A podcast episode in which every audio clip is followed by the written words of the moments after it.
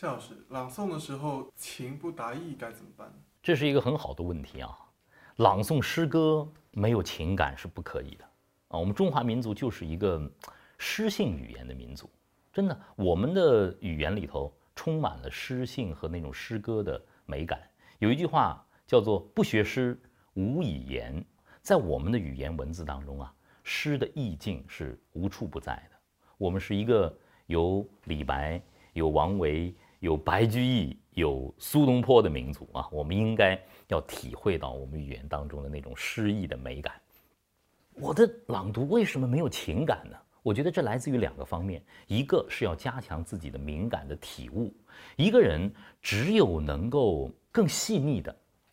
去体察生活当中内心的细腻的感受，你才能够把语言和情感链接在一起。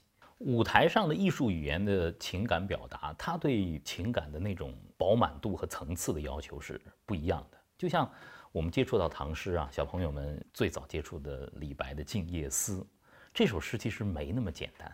一开始我们都是这么读的：“床前明月光。”疑是地上霜，举头望明月，低头思故乡。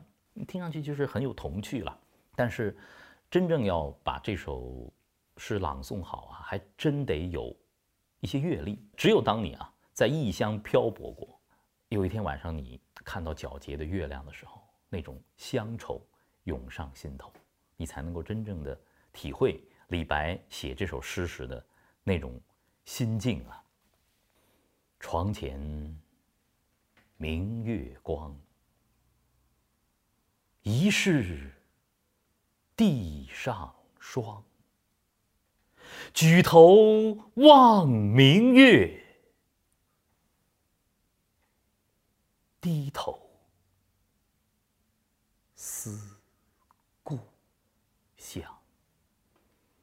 这个情感的表达就更丰富，就更内敛了。这个网友的问题啊，我的朗诵里头没有情感。首先，您要更丰富、更细致的去体会生活当中的情感，更细腻的去感受心里头的不同的思绪。那接下来就是表达了。我们都说七情六欲啊，喜怒哀乐悲恐惊。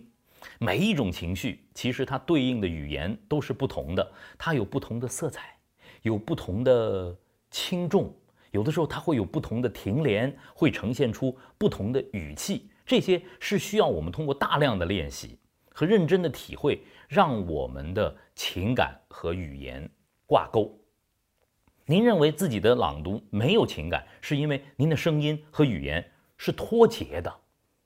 你看，比方说马致远的那首名作啊，“枯藤老树昏鸦，古道西风瘦马，夕阳西下，断肠人在天涯。”字面上全都是白描，但是如果我们的语言能够加入细腻的情感，您听听看。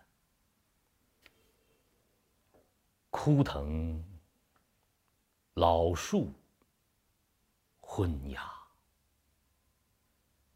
古道西风瘦马，夕夕阳西下，断肠人在天涯。是不是一种泛黄的中国的？水墨画的意境，大量的留白，就会出现在这个这首诗的朗读里头。你在朗诵的时候，一定要在你的眼前出现这样的画面，它就能够更有层次、更丰富的表达出来。还有网友会说：“那磊哥，我着急啊，怎么练呢？”你把一个词儿用不同的语态把它表达出来，比方说喜怒哀乐悲恐惊啊，就你过来，你过来。你过来，你过来，嘿，你过来呀！哎，喜怒哀乐都表达出来，还有更丰富的不同的表达，你都可以去尝试啊。李白的《将进酒》，啊，很多朋友都很喜欢这。首诗啊，五花马，千金裘，呼儿将出换美酒，与尔同销万古愁。非常有节律，非常棒的一首诗，很有视象感。但写这首《将进酒》的时候，李白醉了，大醉了。他和丹秋生他们都喝的太多了。五花马，千金裘，呼儿将出换美酒，与尔同销万古愁。他是在一种亢奋的状态来表达的，但不，这不是唯一的方式。我只是讲，我们应该进入到诗的意境当中去，把诗的情感表达出来。在诗的朗读里头，有一句话。最重要，以情代声，声情并茂，你记住了吗？